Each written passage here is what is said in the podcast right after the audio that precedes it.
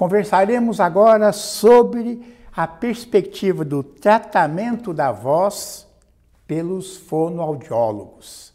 Estão aqui para isso a Leslie Piccolotto Ferreira, que é graduada em fonoaudiologia pela PUC de São Paulo, mestre em linguística aplicada ao ensino de línguas também pela PUC e doutora em distúrbios da comunicação humana pela Unifesp. É professora do curso de fonoaudiologia da PUC e foi presidente do Conselho Regional de Fonoaudiologia e da Sociedade Brasileira também de Fonoaudiologia. E a Camila Loyola, que é graduada em fonoaudiologia pelo Unesp, mestre e doutor em fonoaudiologia pela PUC. Atua em fonoaudiologia clínica e faz assessoria em comunicação profissional. Tem experiência na preparação vocal de cantores e grupos de coral, direção vocal de locutores de rádio e TV, assessoria e consultoria empresarial. Eu agradeço a presença de vocês. Nós é que agradecemos a oportunidade de estar aqui falando de algo que para nós é a paixão, né? A voz. Vocês têm algum caso, uma situação inusitada a respeito do trabalho do fonoaudiólogo no tratamento da voz? Acho eu... que a Camila parece que tem um, né, Camila? É, eu tenho uma situação é, nem tão relacionada ao tratamento, mas sim o aprimoramento da voz, que também é da nossa área. É, eu fui fazer um curso, ministrar um curso para locutores lá no Pará. Eu ministro aulas para um, uma escola técnica de formação de locutores aqui em São Paulo. E nós fomos. Eu era a única professora entre os rapazes, lá os técnicos de áudio, radialistas, locutores. E nós fomos para Itaituba, no Pará, uma cidadezinha bem pequenininha e é, é uma rádio comunitária. Nós fizemos um curso lá e o pessoal ficou muito empolgado de levarmos a comunicação para aquela região tão distante. Né? E o dono da rádio, no dia da palestra, ele resolveu nos fazer, um, nos dar um presente. A gente foi fazer uma visita a uma comunidade indígena da região. Eu não estava muito preparada para isso, eu estava toda de vestido, já pronta para dar minha palestra, de sapato de salto. E aí vai a turma toda lá, eu no meio do mato, conhecendo os índios e com aquele vestidinho. E foi muito engraçado. O dono da rádio não se aguentava de me ver, ele morria de rir. Mas o que eu achei interessante nessa situação, além de ter sido engraçado, é que nós percebemos o quanto a comunicação ela avança e na rádio isso foi muito interessante lá, porque lá na comunidade dos índios o meio de informação que eles tinham era aquela rádio. E nós estávamos formando e aprimorando locutores para poder transmitir essa informação para essas pessoas. Lá era muito mais forte que na TV, então eu achei muito legal. Então você já apontou né, que tratamento da voz não é só pessoas que têm problemas, não, né? Não. Vamos falar no geral. O que, que faz um profissional da fonoaudiologia no tratamento da voz, então? Então, acho que você tocou num aspecto importante. No início da fonoaudiologia, a nossa visão era muito voltada para essa questão dos, do tratamento mesmo, dos problemas de voz, né? E hoje ampliou muito. Então, a gente tem propostas de promoção de saúde, de prevenção de problemas, de proteção. Por exemplo, o professor é um dos profissionais da voz. O que, que a gente chama de profissional da voz? Aqueles que fazem uso da voz no contexto profissional. Então, professor, advogado, cantores, né, que a Camila trabalha bastante com cantores, eh, locutores, radialistas, então, todos esses nós chamamos de profissionais da voz. E os professores, dentre todos esses profissionais, são aqueles que mais apresentam problemas de voz. Então, para que eles não venham apresentar tanto problema de voz, é importante fazer uma oficina, fazer um trabalho, um programa de promoção de saúde. Eles saberem né, como cuidar da sua voz. Dentre todos esses profissionais que eu citei, eu acho que o professor é aquele que, vamos dizer assim, é jogado aos leões sem nenhum preparo anterior. Né? Porque se você tem, por exemplo, o teleoperador, minimamente quando ele entra numa empresa, ele tem uma capacitação, onde durante três, quatro, cinco horas, sei lá, um fonoaudiólogo geralmente vai explicar como cuidar da sua voz.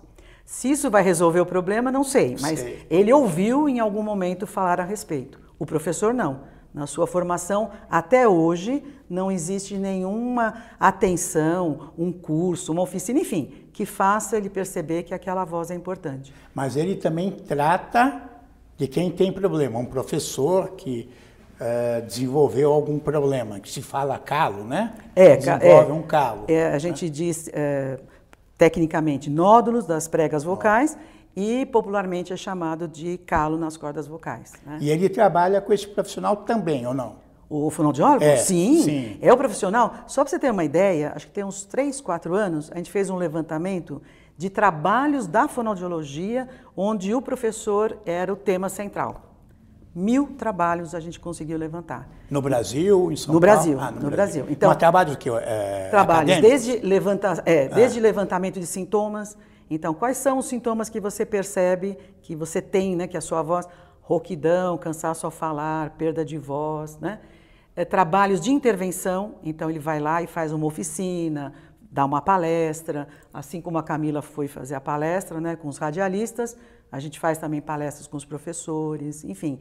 Então, o professor de todos esses profissionais que eu citei, provavelmente é aquele que mais apresenta problemas de voz. Primeiro porque ele desconhece como cuidar. E segundo, que o contexto hoje em dia do professor não é fácil, né? Você tem um contexto onde existe uma, um conflito entre né, ensinar e querer aprender, né?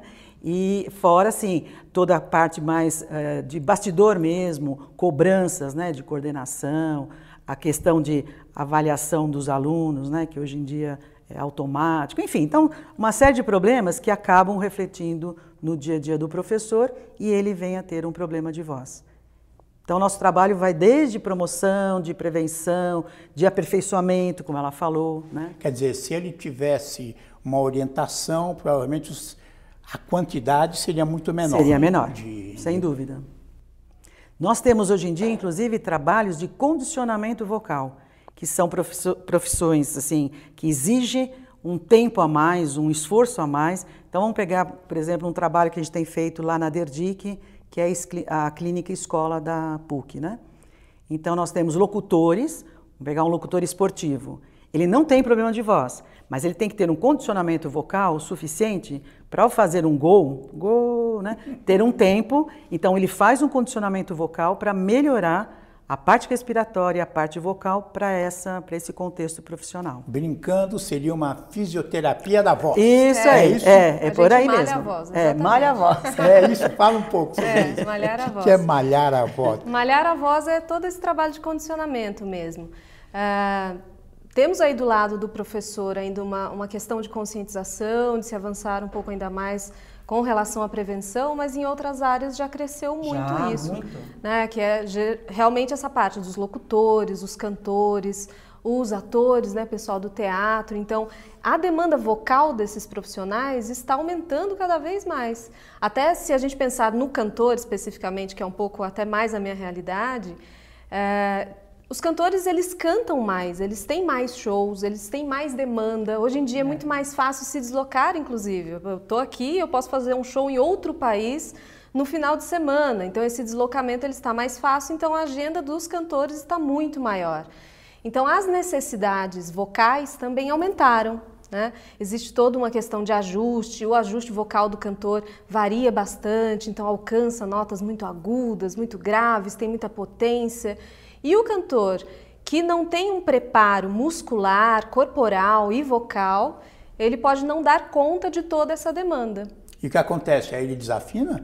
Pode acontecer uma série de coisas. É. Pode, podemos ter alguns problemas técnicos aí, teríamos até também um auxílio do professor de canto para estar junto com esse profissional, mas também há, existem riscos. Então esse cantor ele pode se lesionar na tentativa de cantar fora de uma região de conforto, cantar além do que essa estrutura aguenta, porque músculos, né? Nós estamos trabalhando músculos como, quando falamos de voz. Então esses músculos também desgastam, também podem gerar um esforço, pode entrar em fadiga. Então, o malhar a voz é justamente isso, fazer uma série de atividades, de trabalhos, estratégias e técnicas para desenvolver a voz desse cantor e para que ele ganhe condicionamento, não só o cantor, como também outros profissionais da voz. O, Trabalho, ator, o ator, o locutor, o como locutor. bem exemplificou aqui o, o, locutor esportivo, porque ele tem uma fala mais acelerada, a respiração ela precisa estar muito bem sustentada para dar conta dessa fala, para ele não perder o fôlego no meio do caminho e não gerar outras tensões, ou mecanismos de compensação mesmo, aquela força para poder fazer a voz sair. Isso já começa a desgastar e pode gerar uma lesão ou um desconforto que seja, mas isso gera um impacto na vida desse profissional. Quer dizer, todo profissional da voz deveria passar por um fonoaudiólogo. Sim, sim. E é interessante, enquanto a Camila falava, eu lembrei assim, é, dessa, desse maior conhecimento da fonoaudiologia por conta desses profissionais, né? Eu lembro que quando eu comecei a atuar, eu tinha atores no consultório e quando eu falava, oh, eu gostaria de ver você atuando esse final de semana, tal, quando eu ia, eles me apresentavam como uma amiga. Olha, tá aqui minha amiga, porque acho que ficava aquela coisa assim, vergonha de falar, né? Que tem um fonoaudiólogo assessorando. Hoje eles fazem questão. Ah, minha fonoaudióloga, né? Quem está. É. Porque eu tenho tanta preocupação com a minha voz que tenho uma assessoria de um fonoaudiólogo, né? Então isso também está mudando. Agora, o professor, voltando outra é. vez, ainda não. O professor ainda tem uma batalha pela frente muito grande. Eu lembro aqui na PUC, é, minha, minha esposa é professora aqui, que tinha uma campanha né, de carregar uma garrafinha de água e era do. Então, a gente foi, é responsável por todo esse trabalho aqui na PUC. Né? A gente tenta por exemplo, 16 de abril, nós comemoramos o Dia Mundial da Voz. Todo ano a gente faz atividades no mês de abril aqui na PUC, pensando assim, como chegar até o professor, como chegar até o funcionário, como chegar até o aluno, tentando trazer um pouco essas questões de cuidados com a voz, né? Mas é difícil, porque a Camila também comentando, existe uma diferença de necessidade dessa voz, né? Quando eu tenho, por exemplo, um cantor erudito, é, qualquer probleminha na voz dele vai determinar um cancelamento do show dele, né? Porque Exatamente. ele precisa daquela voz. O professor, ele pode entrar em sala de aula falando assim, tá? Vai ter um cansaço? Vai. Vai desgastá-lo? Vai. Mas na cabeça dele, o que eu tenho que fazer? Passar o conteúdo, não importa a forma como eu estou passando. Sei. E aí ele manda Até acabar a voz. Até acabar a voz. Aliás, essas questões vocais no professor, elas são tão enraizadas mesmo que muitos deles não consideram a sua disfonia como é um problema, é. e sim como assim, bom, eu sou professor, então é normal é natural eu ter que gritar, eu, ter, isso, né? eu ter que ficar mundo rouco. Tem, né? É, então essa precisa ainda ter essa é. mudança, essa conscientização. Uma pesquisa, só terminando essa, uma pesquisa que a gente fez com professores da prefeitura de São Paulo, apontou 60% dos professores com problemas de voz. E aí na sequência a gente começou com um trabalho inicialmente presencial e hoje à distância, né, um curso à distância, para começar a mudar um pouco esses números. Né? Esse problema seria assim, qual é o sintoma? Ronquidão? Ronquidão, perda de voz, cansaço ao falar, presença de pigarro. Né? Então, são vários sintomas que podem estar presentes e a gente já começa a identificar um problema de voz. Uma criança surda, né? ela também tem um problema de, de voz. Sim. Também é tarefa do fonoaudiólogo é a mesma área ou não? Olha, depende. Na verdade, assim, quem vai trabalhar com a criança surda, como essa criança tem outros problemas, então tem um problema de linguagem, tem um problema de aprendizagem, enfim. Então, geralmente é um fonoaudiólogo que também vai incorporar no seu atendimento as questões de voz, mas não é um, tra um trabalho assim específico.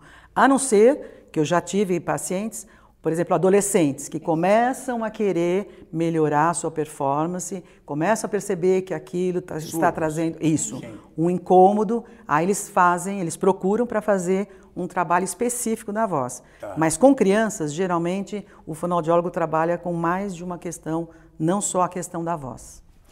É, temos fotos que, vão passar durante o programa, você dando um curso lá no Pará, né? Sim. É lá mesmo, né? O que, que é esse curso? Ele é suficiente? É uma palestra? Sim, nós durante esse período nós fizemos na, na época desse desse curso no Pará, nós estávamos fazendo cursos itinerantes no Brasil levando as questões não só da voz, mas da locução, do radialismo, e a fonoaudiologia entrou nesse pacote porque eu tinha todo um trabalho voltado para a voz desses locutores. E eram, são cursos de aprimoramento. Então, ali nós tivemos pessoas que já eram locutores, mas que precisavam aprimorar a sua voz em termos de cuidados vocais, em termos de colocação dessa voz, entonação, como é que eu vou usar a minha pausa, como, porque não é só voz, né? não é só o som que é produzido, mas toda uma expressividade. Nós, nós temos diferentes estilos de locução, esses diferentes estilos pedem estilos vocais diferentes, pedem ou diferentes formas e habilidades comunicativas. Da mesma forma que temos aí o locutor esportivo, que ele fala mais rápido, ele tem que ter uma respiração um pouco mais é, ritmada, ele faz um gol e ele precisa ter um fôlego bastante grande para trazer esse, essa expressão. Temos também a rádio jovem, que é um outro tipo de locução, tem até o AM, que as vozes são mais graves, aqueles programas noturnos. Então, cada estilo de locução pede uma voz diferente porque é o tipo de mensagem que você transmite. E foi justamente isso que a gente levou, da parte da fonoaudiologia. Tinha outros trabalhos técnicos da, do radialismo, mas da fonoaudiologia ficamos entre os cuidados vocais, o que, que eu posso fazer uh, para preparar minha voz num dia de locução, o dia que eu vou estar lá no programa de rádio e tudo mais, e também as técnicas para poder desenvolver uma voz mais expressiva. Falando dessa questão de cuidados com a voz, eu acho importante destacar que durante algum tempo o fonoaudiólogo vinha com aquele não beba, não fume, não, enfim.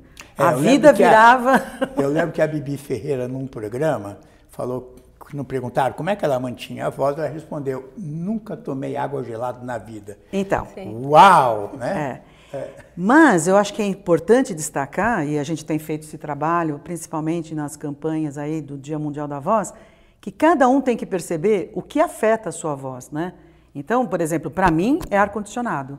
Nesse momento que a gente está vivendo esse verão mais intenso, e, e, em qualquer lugar que você vai, ar-condicionado e tal, eu sinto que a minha voz começa a pegar, porque esse ar-condicionado, para mim, faz mal para minha voz, né? Mas tem gente que está no ar-condicionado o tempo todo e não percebe nada. A Bibi era água gelada. O outro pode ser poucas horas de sono, né? Dormiu pouco, no dia seguinte a voz. Eu lembro uma vez o Fagundes falando: eu preciso dormir bem, porque ao dormir bem, no dia seguinte eu sei que a minha voz vai estar lá. Se eu não durmo bem, eu já não sei se eu posso contar com ela. Então, essas questões do que faz bem e o que faz mal também não podem ser usadas para todo mundo, porque cada um é um. E aí eu posso, a minha voz pode ficar afetada por uma questão, e para o outro não. Então acho que cada um começava a se observar o que faz mal para a minha voz é um, um trabalho bem interessante e importante. E se quem está assistindo começar a colocar isso em prática, a gente já vai sair daqui bem satisfeita. que tipo de exercício, então, as pessoas podem fazer assim sem passar por um. Você pode falar nisso? Então, eu acho um pouco complicado falar de exercícios porque também por exemplo, tem um exercício que todo mundo fala, que é a vibração, né? O trrr ou trrr, mas se cada um começar a fazer esse exercício e fizer com força, trrr, tá? Ele está fazendo exercício, mas ele é. não percebe a força. Então, o próprio exercício pode gerar um problema, né? É, um outro exercício, por exemplo, fazer um estalo, que também pode ajudar. Mas se eu tiver uma DTM, se tiver um distúrbio aqui de temporomandibular, da articulação aqui, eu posso provocar um problema maior. Então, os exercícios em si, eu acho que fica complicado numa, né, numa entrevista aí que várias pessoas vão assistir, começar a colocar em prática. Eu acho que fica muito mais no sentido assim, o que faz bem para o corpo? Dormir bem, comer né, uma alimentação saudável, em horário regular, ter atividades de lazer. Então, o que for fazer bem para o corpo, certamente vai fazer bem para a voz. Na, na clínica, você atende mais pessoas com problema de voz ou é mais preventivo mesmo? Olha, por mais que eu tenha todo esse trabalho com cantores, né, de condicionamento, todo, né, aprimoramento preventivo, ainda no consultório ainda é reabilitação. São pessoas que já estão com um problema instalado, já estão tendo uma dificuldade, não necessariamente uma lesão, mas pessoas que já estão desenvolvendo uma dificuldade, uma disfonia e precisam se recuperar. Ainda não mudamos muito É, esse quadro nesse sentido. Eu acho também é uma questão do próprio, da própria situação financeira, né? Então as pessoas também têm uma limitação aí de, né? Então, às vezes ela gostaria de fazer, ela assim, tem um interesse em fazer, mas nem Exatamente. sempre é possível financeiramente, né? Bom, você também trabalha com pessoas, por exemplo, que querem cantar e não cantam? Ou isso é uma pessoa que trabalha com canto? Sim, tem uma pequena diferença mesmo. Eu não ensino ninguém a cantar. Apesar de eu cantar. Eu- mas eu não sou professora, eu sou cantora, mas não sou professora de canto. Eu digo que a Camila canta e encanta, né? Porque ela é tão bonita, né? Obrigada, Leslie. Depois eu dou uma palhinha. Mas eu, eu, não, eu não me sinto habilitada a desenvolver os- as questões técnicas do canto. né? Então, essas questões estéticas. O que eu faço é deixar essa pessoa preparada, com um bom condicionamento, produzindo uma voz livre, uma voz saudável, para que ela esteja preparada para cantar. É um pouquinho diferente. Se a gente for pensar no futebol, nós temos o técnico e o preparador físico. Então, o técnico ele vai ensinar as jogadas ali pro jogador. O preparador físico vai dar conta daquela musculatura. Então, imagine o técnico como o professor de canto e o preparador físico é o fonoaudiólogo. né, E esta habilidade, o o curso, a pessoa já sai com essa habilidade para trabalhar nessa área no curso de, de fonoaudiologia ou é necessário uma especialização, uma pós-graduação? É, eu diria que no curso é dada uma entrada nessas questões. Então, todos os fonoaudiólogos saem com essa visão mais da promoção, da prevenção. Agora, questões mais específicas, como trabalhar especificamente com o canto, né, com essas. Aí a especialidade vai dar conta disso, porque é nesse momento que ele vai se formar melhor. Então, alguns cursos de fonoaudiologia, inclusive, nem entram muito nessa questão de voz profissional. Especificamente o da PUC, como a gente tem uma linha muito forte de voz profissional, então o curso de formação inicial, a graduação, também forma os alunos nessa direção. Mas é uma direção ainda, quem for fazer um trabalho específico com um determinado profissional da voz, vai ter que ir para uma especialidade. Buscar uma é, especialização. buscar uma especialização. É, eu acredito que é, isso atinge muitas pessoas. Eu trabalho no, no escritório, atendendo pessoas, escolhendo profissão, e percebo que quando eu faço uso da internet, eu atendo também pela internet, é, eu modifico o uso da minha voz. Sim. né? Não é igual quando eu estou com o me orientando na minha frente presencialmente. A- o atendimento é presencial, quer dizer, ele está aí num- usando um programa, ele está de um lado, estou de outro, a gente está conversando, mas a minha voz é diferente, né? Mas você sente a diferença ouvindo a sua voz ou produzindo ela? É, produzindo ela. Ah, tá. Eu sinto mais esforço, né? Fico mais cansado. Isso também acontece muito com quem fala muito ao telefone. por é. telefone. Os atendentes, os telemarketeiros, aí, porque- o é. telemarketing. Eu perguntei porque muitas vezes, ouvindo a nossa voz, a gente, por exemplo, numa gravação, a gente fala, nossa, mas essa gravação não ficou boa, né? Porque a minha voz está esquisita. Mas, na verdade, a gravação pode estar boa. Né? É que quando a gente fala, a gente ouve a nossa voz, tanto auditivamente, como também proprioceptivamente, pensando na questão do corpo, vibrando e tal. Então, a voz que eu ouço na gravação, certamente é a voz que os outros também ouvem. Então, é a minha voz, né? E aquela que eu produzo, quando eu produzo, eu percebo, é um pouco diferente. pode É, ser um quando eu pouco vejo o diferente. programa que eu gravei, eu acho horrível. Vamos falar de mercado. Né? Existe espaço para novos profissionais nessa área? Como é que vocês veem isso? Eu acho que, assim, cada vez mais a gente vai percebendo novas profissões que vão nos chamando, que tem a necessidade de um trabalho mais específico. Eu vejo como uma área que acho que começou década de 90 do século passado e daí lá para cá vem se ampliando cada vez mais. Né? Porque são as várias, os vários profissionais que, como eles têm cada um suas especificidades, exigem do fonoaudiólogo também um conhecimento mais específico. Quem trabalha com teleoperador é completamente diferente de quem trabalha com cantor, quem trabalha com professor, enfim. Então, a tendência, isso é crescer, né? É, e estamos falando aqui de comunicação, né? não é somente uma questão vocal. O fonoaudiólogo ele trabalha com- no contexto da comunicação. Então, quem hoje não precisa da sua comunicação para todos os aspectos da vida, não só na vida profissional.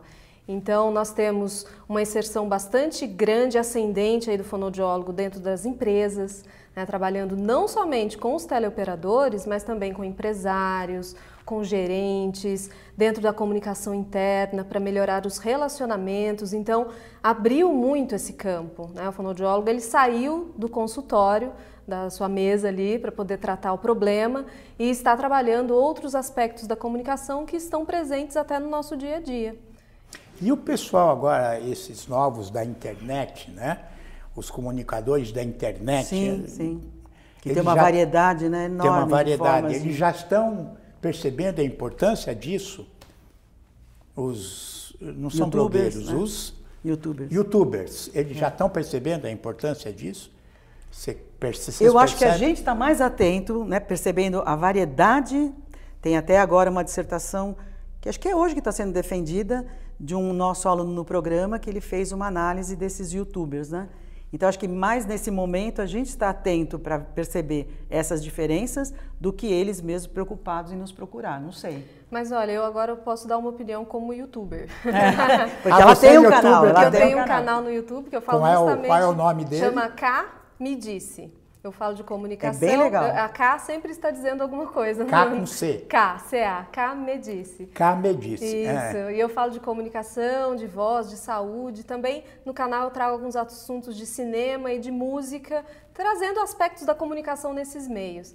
E é interessante que lá no YouTube eu tenho várias pessoas que já estão perguntando: olha, eu estou começando um canal, eu estou percebendo ah, que a minha voz não está legal, eu não estou conseguindo me expressar direito, então já tem uma demanda crescente. É. E pelo menos os novos, os que estão entrando, querendo Começando. pegar o modelo dos que já estão bombando, né?